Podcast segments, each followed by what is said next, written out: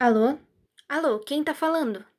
Olá, ouvintes! Aqui quem tá falando é a Flávia Godoy e sejam bem-vindos de volta ao seu podcast favorito de leituras. O Lendo Engano. Muito bom ter vocês aqui de volta, espero que tenha dado tempo de vocês lerem os outros dois livros que eu indiquei. Se você leu, me conta que eu quero saber. Vai no Instagram, vai no Zap, manda direct no, no Twitter. É, eu quero saber sua experiência, me conta, por favor. Hoje vamos falar sobre leituras de fazenda. Ambiente-se. Bom dia, o sol já nasceu lá na fazendinha. Nananana. Tá bom, desculpa, eu precisava fazer isso. Carneirinhos pulando, passarinhos cantando, uma tarde tranquila na fazenda. Putz, Taylor Swift, olha o que você me obrigou a fazer. Sim, eu fiquei inspirada nesse tema por conta do álbum Folklore da Taylor Swift. Ele traz muito essa ideia de escapismo e a volta para ambientes mais tranquilos, e é basicamente disso que eu quero falar. Não, eu não quero falar daquele lugar cheio de mosquito, que a noite fica com tanto grilo e sapo achando que você não consegue dormir direito. Sério, gente, eu sou uma pessoa completamente urbana, eu odeio mato. Sério, odeio mato. Mas, não sei nem porque eu tô falando isso aqui, sabe? Eu não sei porque eu tô falando sobre fazenda, mas é um tema que eu achei interessante. Então vamos lá. Hoje eu vou trazer dois dos meus livros favoritos do mundo para vocês. Eles realmente foram tirados aqui de dentro do coração. E também vou trazer uma, uma indicação de série e vou terminar com um poeminha, porque de coisa bucólica e ovelhinhas pulando, a poesia paranasiana está cheia. Olá, Augusto dos Anjos. Mas, como eu sou eu, Swift que só, gatinha Miss Bumbum, deixei uns easter eggs no texto e cabe a você, ouvinte, chegar até o final do episódio e descobrir quantas frases icônicas da Fazenda da Record eu falo. Vou revelar depois do poeminha. Fiquem atentos. Então, vão contando. A partir de agora, não, o que tu falei já, já serve. Vocês podem ver que claramente a Flávia do passado se perdeu completamente nessa frase, enfim. Valeu a gatinha Miss Bumbum que eu falei. Se você nunca assistiu a Fazenda Record ou não conhece nenhuma frase icônica, nunca é tarde demais. Sério. Situações icônicas e engraçadas assim que você. tá bom, eu nunca assisti também, gente. Eu só conheço pela internet. Vamos ao que interessa. Porque hoje o podcast tá bem literatura e eu tô muito orgulhosa. Putz, eu não, nem tô me reconhecendo. Deixando claro aqui que eu sou uma médica em formação, eu não tô nem um pouco ligada ao mundo literário e muito menos ao mundo editorial. Então todas as indicações aqui são feitas porque eu quero mesmo, sem conflito de interesse. Você já leu um livro que tu odeia o personagem principal? Você acha que ele é um bundão, um moleque, um frouxo, um Judas? Você tem raiva de tudo que ele faz e fala, mas a jornada faz com que ele aprenda tanto e se foda também, consequentemente, que você no final sente não necessariamente compaixão, mas um certo orgulho por saber que ele passou e é uma pessoa melhor, no final das contas. Pois é, as histórias que envolvem essas idas às raízes, retorno às origens ou escolha de viver uma vida mais simples junto à natureza costumam envolver situações de redenção, a dualidade entre o passado corrompido e o presente renovado, a dualidade entre a cidade e as serras. Sim, esse é o nome do livro que eu vou indicar. A Cidade e as Serras, de Essa de Queiroz. É um livro que, se você prestou vestibular há mais ou menos seis anos atrás, como eu, você deve conhecer ou pelo menos ter lido algum resumo sobre isso. Agora, se você prestou vestibular depois disso ou antes disso, eu não sei te dizer, porque eu realmente fiquei completamente longe desse ambiente, o máximo que eu pude. Como vocês podem ouvir, tem um pouco de rancor nessa frase, porque, enfim, todo mundo que teve que fazer pré-vestibular talvez tenha passado por isso também. Continuando. Esse livro mudou a minha vida.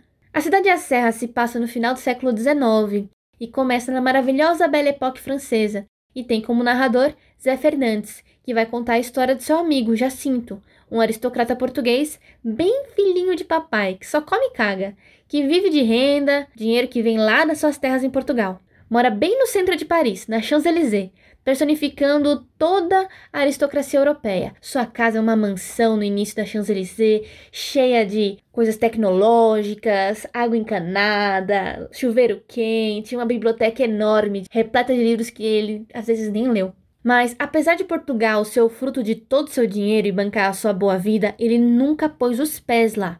Ele nasceu em Paris, quem veio de Portugal foram os pais dele. Ele vivia uma vida cética, porque ele era um amante da cidade, do urbanismo, acreditava piamente que toda a riqueza da humanidade vinha da maravilha da vida humana. Minha gente, o que eu quis dizer aqui é vida urbana, não humana. A maravilha da vida urbana era o que fazia o progresso humano acontecer. Até que alguma coisa acontece e ele é obrigado a ir a Portugal para arrumar as coisas lá. E putz, vocês já podem imaginar todas as histórias doidas que ele vai passar para que essa mudança interna que eu falei antes ocorra. E você vai descobrindo junto com ele como que ele vai aprender a realmente viver. Particularmente me identifico muito porque, como eu disse mais cedo, eu sou fã da cidade. É epifânico, engraçado e maravilhosamente bem escrito. Essa de Queiroz, né? Interessante, pois traz muita referência à história de Portugal e também é muito inspirado em Don Quixote. O interessante é que a história é contada pelo seu fiel escudeiro, que o ama demais. E eu não vou falar que eles são gays, porque aí eu estaria ofendendo todos os gays do Brasil. É uma leitura rica e cheia de mato. Eu indico bastante. Flávia, mas você tá falando de livro muito velho, coisa de literatura obrigatória da lista da FUVEST. Não tem nada mais novinho, não? Nada mais cativante?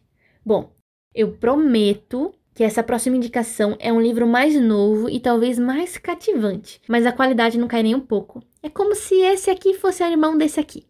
Desonra, de John Coetzee. Coetzee, Coetzee, eu não sei falar o nome dele.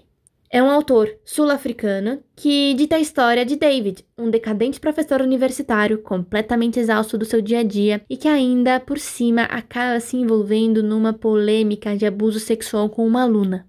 Ele é um típico cara que fala: "Ai, ah, para mim é uma honra que vocês não gostam de mim". Ele é forçado, em meio a tudo isso, a procurar exílio com a sua filha, que mora no interior em uma fazenda. A verdade, como eu disse antes, é que o personagem principal é detestável, e você tem raiva de várias opiniões que ele exprime em seus pensamentos. Ele chega na fazenda de sua filha com as piores coisas na cabeça e tu fica, mas não é possível, esse cara tá fingindo que gosta dos animais, da vida no campo. Ele odeia e sempre tá criticando o estilo de vida da filha. Enfim, Conforme a relação paternal vai se estreitando e o convívio com as pessoas do campo ocorre, você fica mais íntimo do personagem e acaba simpatizando com ele em alguns momentos, e ele aprende muita coisa. Mas sinceramente, não dá para deixar de odiar. Não é uma leitura leve e tem alguns gatilhos pesados. Gatilho é um termo utilizado na psicologia que refere a situações que podem desencadear na pessoa que está vivendo ela ou presenciando ela emoções negativas, que relembram um trauma ou uma situação muito ruim que essa pessoa já passou. Então é como se despertasse alguma coisa negativa dentro dela só de ver, ouvir ou viver. Mas é inesquecivelmente marcante, real e crua. Não é surpresa que John Coetzee é vencedor no Nobel de Literatura, não é mesmo? É, pois é. Logicamente, fala-se muito sobre o apartheid, você acaba conhecendo muito da cultura da África do Sul muito embora o autor seja branco, assim como os personagens principais, então não tem muita representatividade não.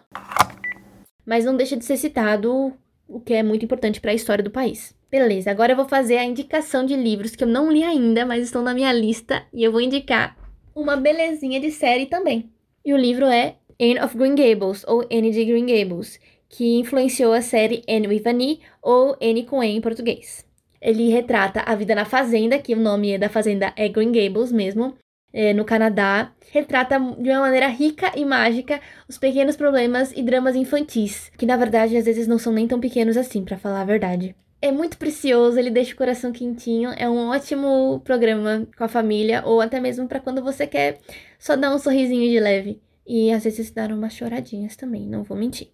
Tem três temporadas e está disponível na locadora vermelha, Netflix. Eu tinha comentado dos poetas parnasianos, mas se eu tô falando do campo de fazenda, nada mais justo do que trazer Fernando Pessoa, com o seu heterônimo Alberto Caeiro aqui, que é o seu heterônimo que fala mais sobre a vida no campo e a beleza da natureza. O poema que eu lerei é o número 7, de O Guardador de Rebanhos. Na minha aldeia, vejo o quanto da terra se pode ver do universo. Por isso a minha aldeia é tão grande como outra terra qualquer, porque eu sou do tamanho do que vejo, e não do tamanho da minha altura. Nas cidades, a vida é mais pequena que aqui na minha casa no cimo deste outeiro. Na cidade, as grandes casas fecham a vista-chave, escondem o horizonte, empurram o nosso olhar para longe de todo o céu. Tornam-nos pequenos porque nos tiram o que os nossos olhos nos podem dar. e tornam-nos pobres porque a nossa única riqueza é ver. Ok, nesse texto eu trouxe sete referências à Fazenda e duas referências ao álbum Folklore da Taylor Swift. Se você é Swift, você notou. Conseguiu pegar? Me conta no Instagram, no Twitter, enfim, eu tô, tô aí. O arroba além do engano, é assim mesmo que se fala, que se escreve, não tem segredo. E o que eu gostaria que vocês me falassem eram indicações de livros que vocês gostam muito, relacionados também aos temas que eu trago aqui, para eu indicar também para os ouvintes, sabe? Dividam comigo, eu juro que eu dou os créditos. Aí, gente, eu já tô falando demais aqui, viu? Vamos ficar pra próxima, tá? Eu volto daqui 15 dias. Por hoje é só, tá? Beijo, tchau.